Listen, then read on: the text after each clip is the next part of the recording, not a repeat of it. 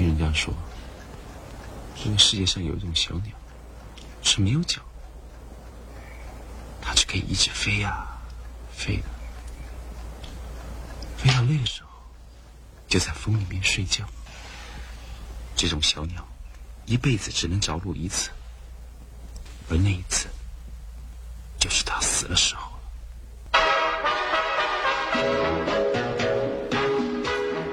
各位好，欢迎各位来到今天的非必要输出之口述电影，我是汉涛。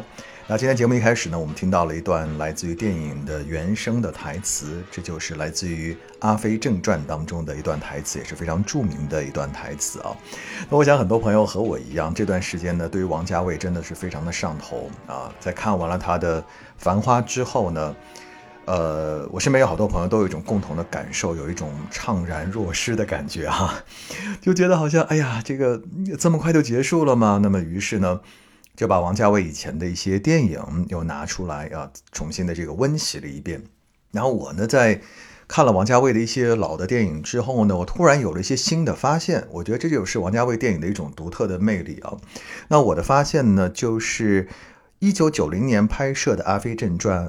到两千年拍摄的《花样年华》，一直到二零零四年所拍摄的《二零四六》啊，这三部电影之间似乎有着千丝万缕的联系，似乎王家卫很早就开始下很大的一盘棋，他已经开始拍连续剧了。那为什么这么说呢？因为在这三部电影当中，我都发现了一个。叫做苏丽珍的名字，她出现在了这三部电影当中。这是一个非常神秘的女人，在《阿飞正传》当中呢，苏丽珍呢是张曼玉扮演的。那是一个呃非常现代的穿着连衣裙的一个女孩子，她做的是一个小卖部的售货员这样的一个工作。那么到了两千年的《花样年华》，苏丽珍依然是由张曼玉扮演的。那个时候呢，她变成了一个少妇，穿着。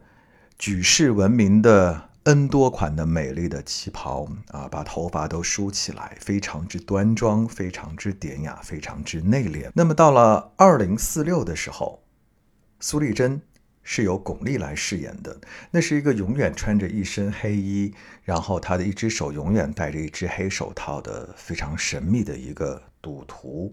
当然，在二零四六当中，张曼玉也是惊鸿一瞥。短暂的出现了一下，所以这个苏丽珍到底是谁？在这三部电影当中，这个人物是一直贯穿的吗？他是代表了一个人的前世今生吗？嗯，这个之后我们来跟大家一起来解读。那么在这三部电影当中，还有一个人出现了两次，这就是梁朝伟所饰演的周慕云。但事实上，我认为他出现了三次，因为在《阿飞正传》的结尾的部分。梁朝伟只有一场戏，就是他非常经典的对着镜头梳头的那场戏，之后他就消失了。那么在《花样年华》的这个电影当中呢，梁朝伟所饰演的周慕云呢，是一个作家，是一个写小说、写武侠小说的这么一个人。在《花样年华》里面，周慕云同样是一个非常传统的、极其内敛的、不善表达情感的这么一个男人，但是。到了二零四六，同样是周慕云，同样是一个写小说的人，他一夜之间从写武侠小说变成了一个写色情小说的，然后他整个的精神状态和生活状态就特别像《阿飞正传》里面那个结尾的阿飞，他变得非常的放浪形骸啊，放荡不羁。所以，同样的一个周慕云，其实也出现在了这三部电影当中。同时，在这三部电影当中。刘嘉玲出现了两次，她饰演的角色都叫露露，是一个舞女。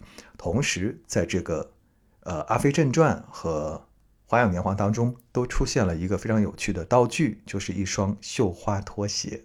这个拖鞋也是非常具有一种神秘的特质。所有的这一切回归到原点，就是一九九零年王家卫所拍摄的。《阿飞正传》，所以这个像是一个王家卫元宇宙的一个起点。所以接下来的时间呢，我们先跟大家一起来回顾一下《阿飞正传》这部影片的故事。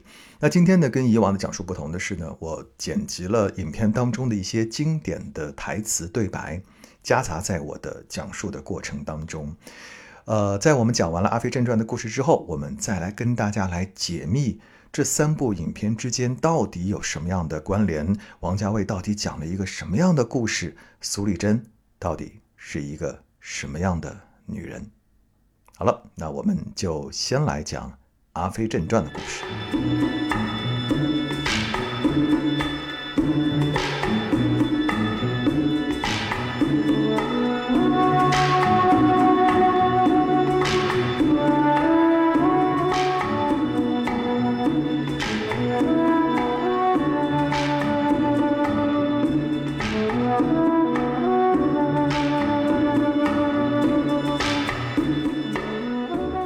片一开场，英俊潇洒的旭仔来到了苏丽珍的小卖部，买了一瓶可口可乐，并借机和苏丽珍搭讪。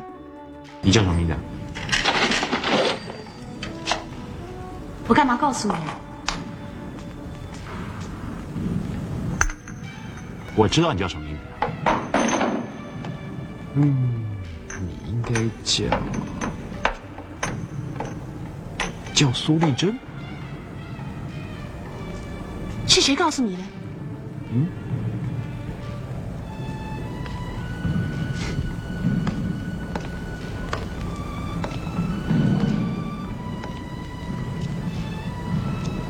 你晚上做梦会见到我。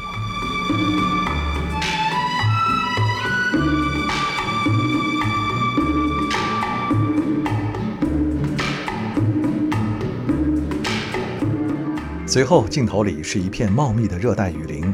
郁郁葱葱，出片名《阿飞正传》，英文名是《Days of Being Wild》。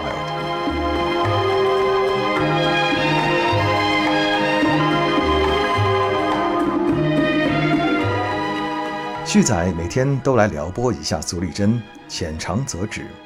第三天，他终于说出了那一句著名的台词：“看你，干嘛看你手表啊？只要一分钟。”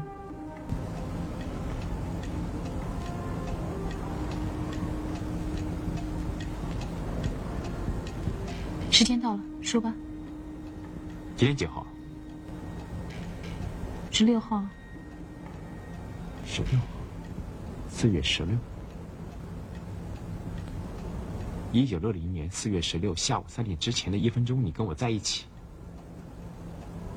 我会记得这一分钟。从现在开始，我们就是一分钟的朋友。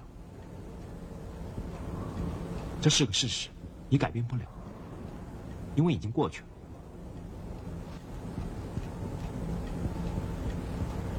我明天会再来。很快，苏丽珍坠入了爱河，而旭仔更多只是玩玩而已。这一天，旭仔被急召回家，原来是他的养母又喝醉了。旭仔一看就知道是被男人骗了，他跑去暴打了男人一顿，并且要回了养母的一副耳环。在一旁的舞女露露目睹了这一切，她觉得这个男人好帅。临走之时，旭仔送了一只耳环给露露。露露问：“为什么只有一只？”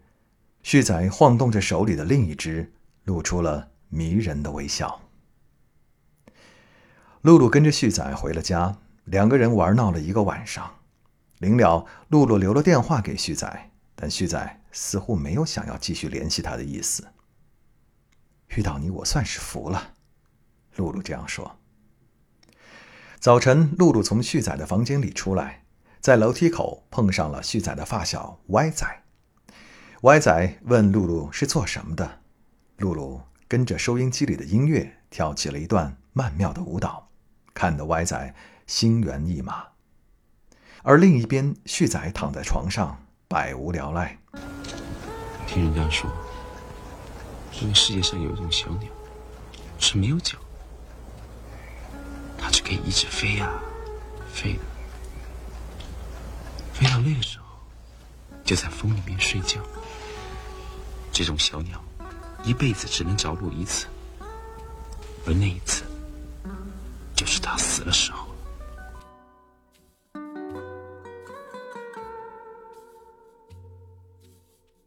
这一天，养母来找旭仔。质问他为什么打人，旭仔说：“那个男人就是想骗你的钱。”养母说：“他至少让我开心了。但你呢？我知道你就想知道你亲妈在哪里。我以前不告诉你，是因为我舍不得你，现在更不会了。我要让你恨我，这样你才能记得我。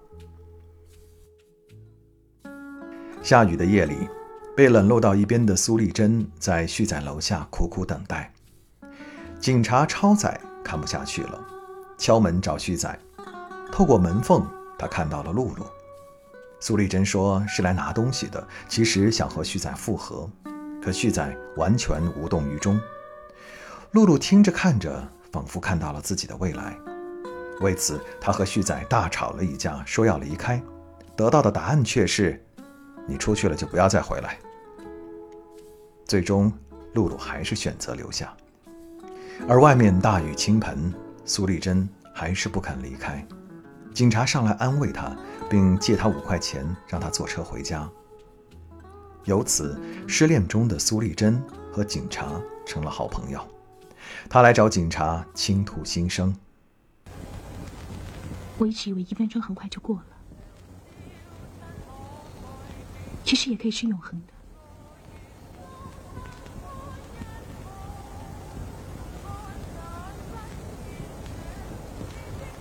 有一天，有一个人指着手表对我说：“他会因为那一分钟而永远记得我。”我那时候觉得好动听啊！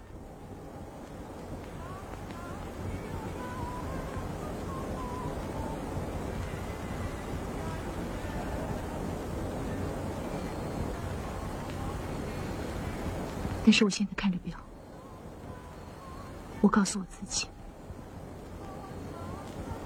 我要从这分钟开始，把这个人忘记。警察陪着苏丽珍走了很长的一段路，一路聊着彼此的过往人生。苏丽珍的心情渐渐好了起来。警察告诉她说，如果要找她，可以打街边的公用电话。没过多久，苏丽珍不再来找警察了，而从此每天晚上，警察都守在街边的电话亭，等待电话。然而，电话铃一直没有响起。我从来没想过他会打电话给我。不过，我每次经过电话亭都会停一下，好像是习惯了。也许他已经回澳门，也许他只是需要一个人陪他过一个晚上。没多久，我母亲过世，我也就跑出来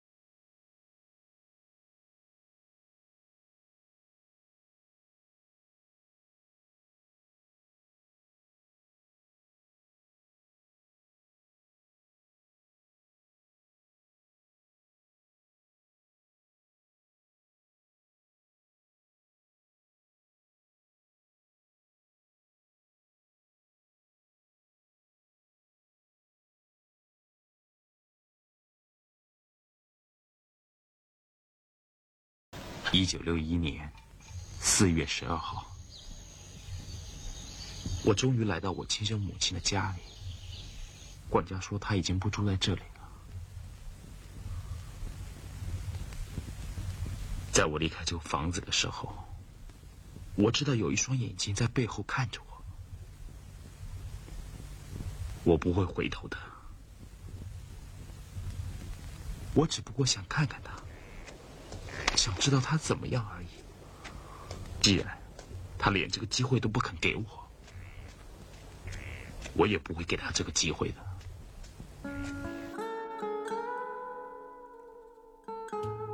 旭仔义无反顾的离开了身后的一栋豪宅。而此时已经成为船员的警察，这一天经过菲律宾，在街头遇见了喝得烂醉的旭仔。他把旭仔带回了酒店。酒醒之后，旭仔根本不记得曾经见过警察。警察陪着旭仔来到车站，旭仔去拿伪造的护照，他没有钱给人家，反而给了对方一刀，双方为此厮打了起来。警察举枪射击，两个人杀出了一条血路。跳上了一辆飞驰的列车。你有没有听说过，在这个世界上有一种鸟？听过了，没脚的那种，是不是？这套呼呼你还可以呀？像鸟吗？你哪里像鸟啊？你只不过是唐人街垃圾堆里面捡回来的酒鬼。像鸟？你要是能飞的话，会窝在这里吗？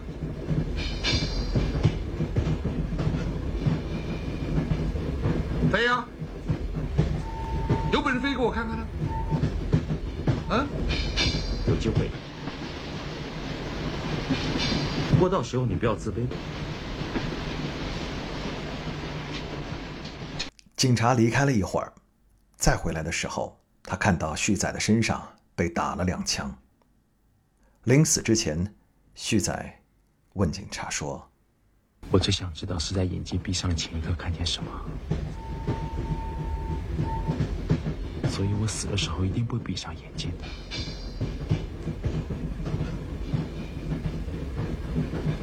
你呢？在你闭眼之前，最想看到什么？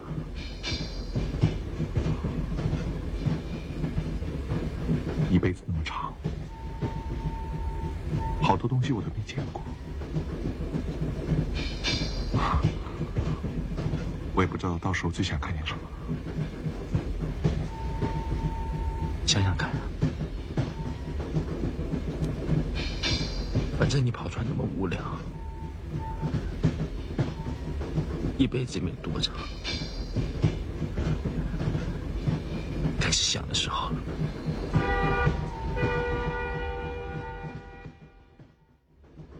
影片最后，露露来到菲律宾找旭仔，而苏丽珍终于拨打了那个电话亭的公用电话。然而，警察再也接不到了。在一间阁楼，梁朝伟叼着烟，打磨好了指甲，穿上了西装，将桌上的两包烟和一摞钱装进西装口袋，然后拿起梳子，对着镜子，把头发梳得油光锃亮，但还不完美，再用手捋整齐。看看手表，时间到了，关灯。将嘴里的烟弹出窗外，然后弯腰下楼。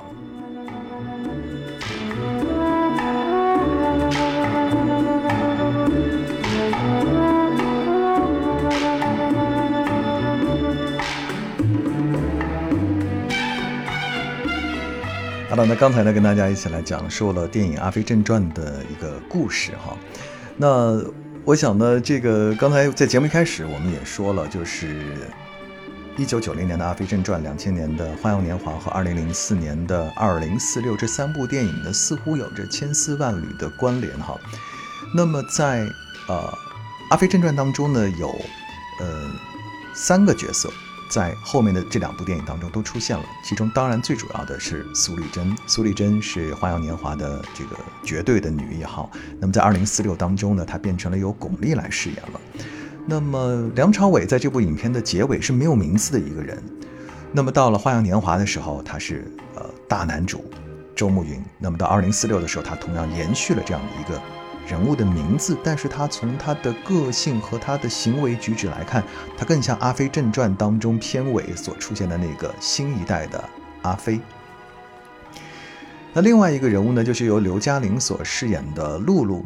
那么在《阿飞正传》当中呢，露露的戏份很重，但是到《花样年华》的时候，这个人物就完全消失了。那么到《二零四六》的时候呢，露露这个人物又再次出现，同样是由刘嘉玲来饰演的，似乎也讲述了一段。当年他去寻找旭仔以后所发生的一系列的故事，所以嗯，这三个影片的故事呢，似乎是有很大的一种关联度在里头啊。那么就有网友呢，把这三部影片呢串联起来，讲述了一个故事，呃，有一定的合理性。所以呢，我先借用这位网友所写的这个故事啊，我们来看看这三部电影到底讲的一个完整的故事是什么样的。嗯，这位网友说是。小旭，也就是旭仔，我们刚刚说的张国荣所饰演的这个阿飞，他是有着西班牙和菲律宾贵族血统的一个私生子。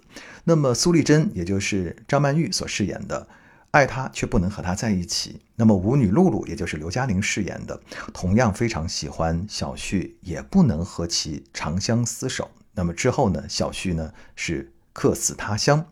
那么接下来呢，将是《花样年华》的故事了，说的是。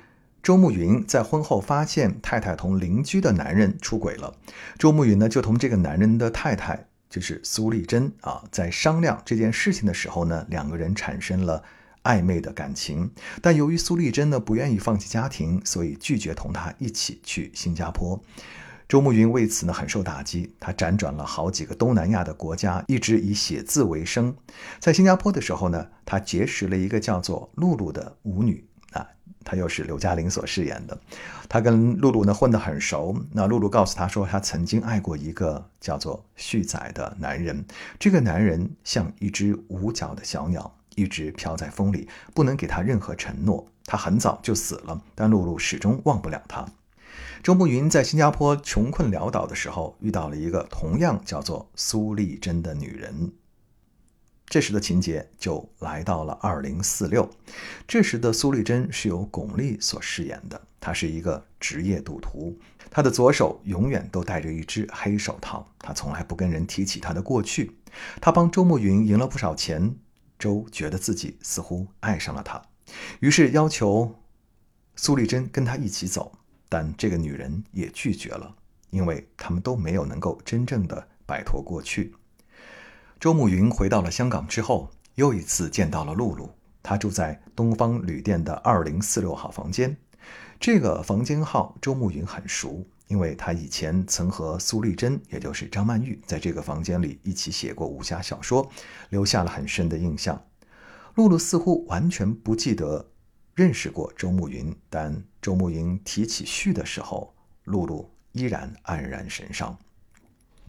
露露似乎找了一个非常像旭的男友，这个男友是由张震所饰演的，但他却并不爱她，一面同其他男人来往，而这个小男友在愤怒之中杀了她，在二零四六的房间里留下了斑斑血迹。那本来原本要搬进二零四六号房间的周慕云，只好暂时住进了二零四七号房间。周慕云在香港过着花天酒地的生活，在东方饭店里的二零四七号房间里，周认识了几个女人，其中一位就是貌似轻浮但却爱上了他的五小姐白灵。这白灵呢是由章子怡所饰演的。周无法把感情投入到白灵的身上，在逢场作戏一番之后呢，也只能成为朋友而拒绝了白灵。白灵带着受伤的心远赴美国。那另外呢，还有旅店的老板的大女儿，就是王菲啊所饰演。这个大女儿呢，和一个日本的租客，就是木村拓哉相恋，遭父亲的反对之后呢，犹豫不决。周慕云帮她和日本的男友暗送红书，两个人又因为爱好写作而感觉很默契。在相处的过程当中，周慕云似乎找到了当年和苏丽珍一起写小说的感觉。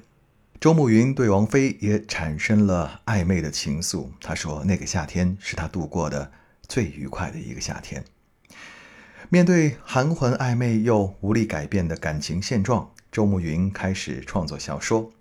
在他名为《二零四七》的小说当中，他猜测了王小姐同她日本男友的感情，并将自己带入到了日本男友的角色当中。在那个叫做“二零四六”的地方，人们可以找到失去的记忆。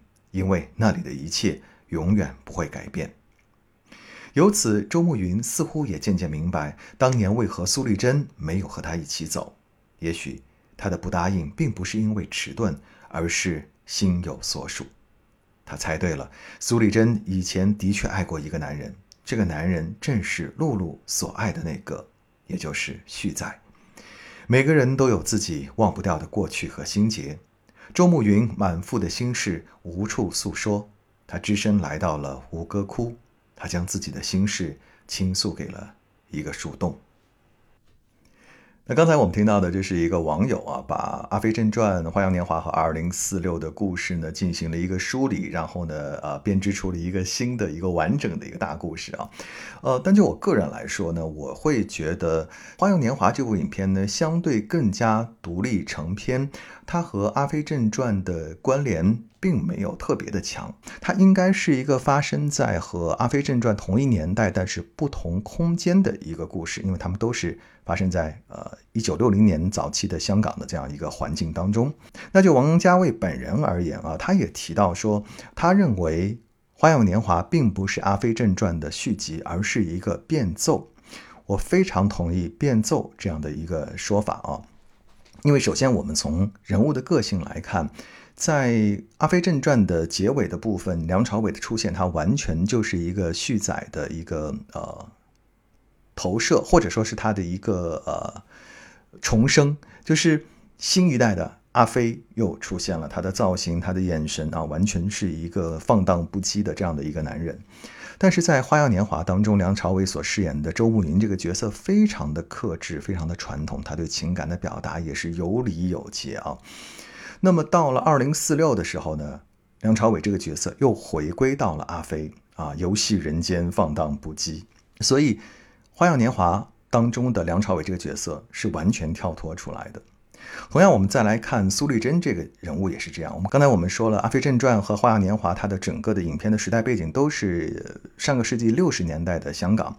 那如果我们按照刚才的这个故事来说呢，这个苏丽珍在《阿飞正传》的时候的一九六几年，她是一个很时髦的一个小姑娘啊，披肩的长发，穿连衣裙。但是在《花样年华》的同样是六十年代的香港，苏丽珍已经是为人妻了啊，永远穿着漂漂亮亮的旗袍，把头发都梳得整整齐齐的啊。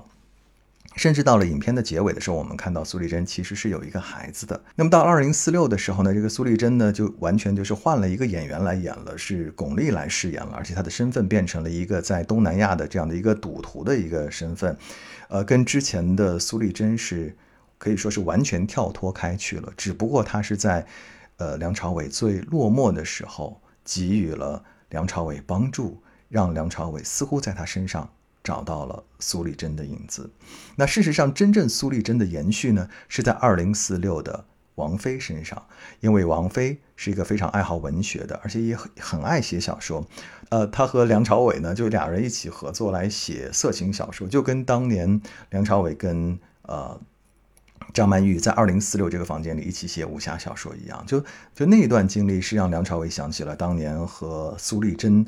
一起写小说的时光，所以影片当中他有提到说，那是他最愉快的一个夏天。可是过得太快了，因为他知道，呃，王菲并不爱他，所以他宁愿去成全他，帮他牵线搭桥，和他的这个男友去重聚啊。那与此同时，他所有对王菲的情感呢，就投射到了小说《二零四六》当中，在这个其中，他又变成了木村拓哉。哇，说上去有点复杂，希望大家能够听懂啊。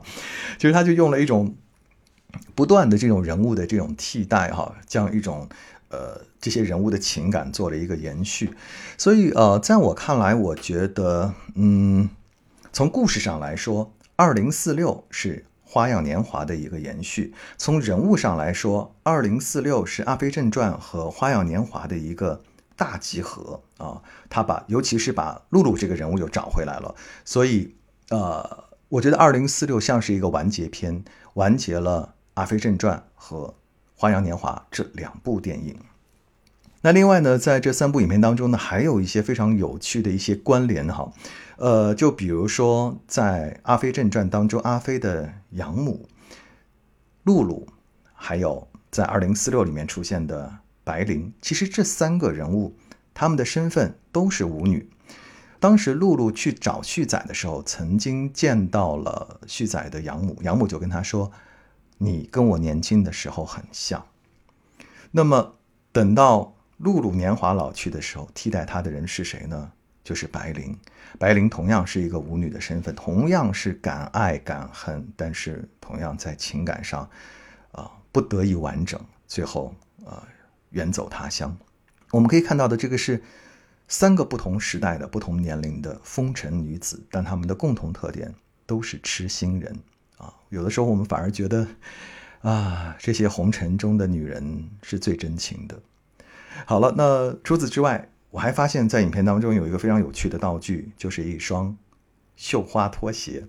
这双拖鞋最早是出现在《阿飞正传》，当时呢，呃，张曼玉呢去找张国荣说想要回留在他房间里的东西，其中就有这双拖鞋。那这个拖鞋呢，当时是穿在刘嘉玲的脚上。那张国荣就跟他说：“你赶紧把这拖鞋还给人家。”为此呢，呃，刘嘉玲就跟张国荣大吵了一架，就说：“啊，凭什么你说这是他的啊？随便来一个女人说这是他的，那是他的，回头再来一个女人说你也是他的，我不要，我不还啊。”那到了《花样年华》的时候，有一场戏很有趣啊，就是苏丽珍呢和这个周慕云呢，呃，正好在，其实不能算约会了，就是他们俩碰碰巧共处在周慕云的房间里头，结果呢，房东呢突然回来了。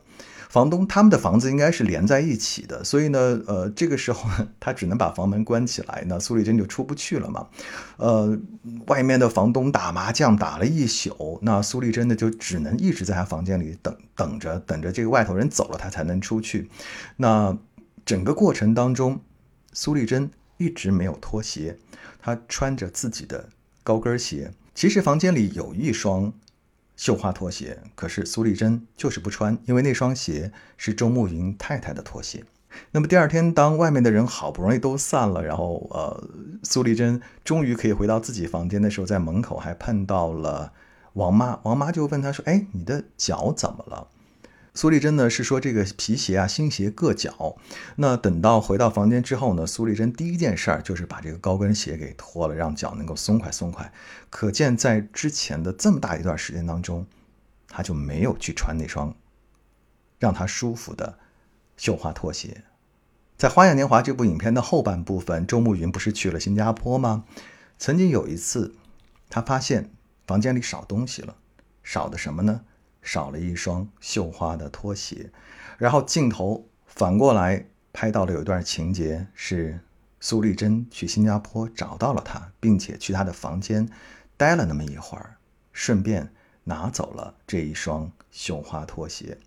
其实，在这个时候，我可以想见，这双拖鞋是属于苏丽珍的，很有可能是当时在他们两个人共同写作的二零四六这个房间里头，周慕云为。苏丽珍准备了一双拖鞋，所以可见苏丽珍这个人物，无论是在《阿飞正传》还是在《花样年华》当中，她都有一种感情的洁癖，就是她不愿意跟别的女人去分享任何属于她的东西，她也不想去用别的任何女人用过的东西，是她的就是她的，不是她的，她连碰都不碰。好了，这是我发现的一个。很好玩的一个细节。那聊到这里呢，我想对于苏丽珍这个神秘的女人啊，我们能得出的结论是，其实她是不是一个人根本不重要。在王家卫的电影当中，名字只是一个符号，它可以代表一个人，也可以代表一个人的不同的阶段，也可以代表根本不同的女人。只是说，这些女人都有一个共同的特质，就是她们对于过往念念不忘。其实我们聊了那么多，大家会发现。王家卫的这个呃元宇宙，它的起点就是来自于《阿飞正传》这部影片，而且我们在这部影片当中也可以找到王家卫电影的很多的共同的特质，比如说他的男主普遍都是有一种漂泊感、一种不安定感、不安全感，呃，放荡不羁，嗯，而且他的身份呢多是阿飞呀、呃，警察呀、杀手啊，而且在《阿飞正传》这部影片当中，哈是。非常难得一见的，呃，王家卫拍到了他角色当中的原生家庭，就是有讲到阿飞和他母亲的这个故事。除此以外，我们去看王家卫的电影，很少有讲述家庭关系的，都是情爱关系。包括说，在我们看《繁花》，有没有发现这部影片当中没有家庭关系？所有的人好像没有爹没有妈。对，牙牙叔其实。亚瑟他其实是看似是阿宝的爸爸爷爷，但其实也没有任何血缘关系，他更像是他的一个生意上的一个伙伴，一个导师哈。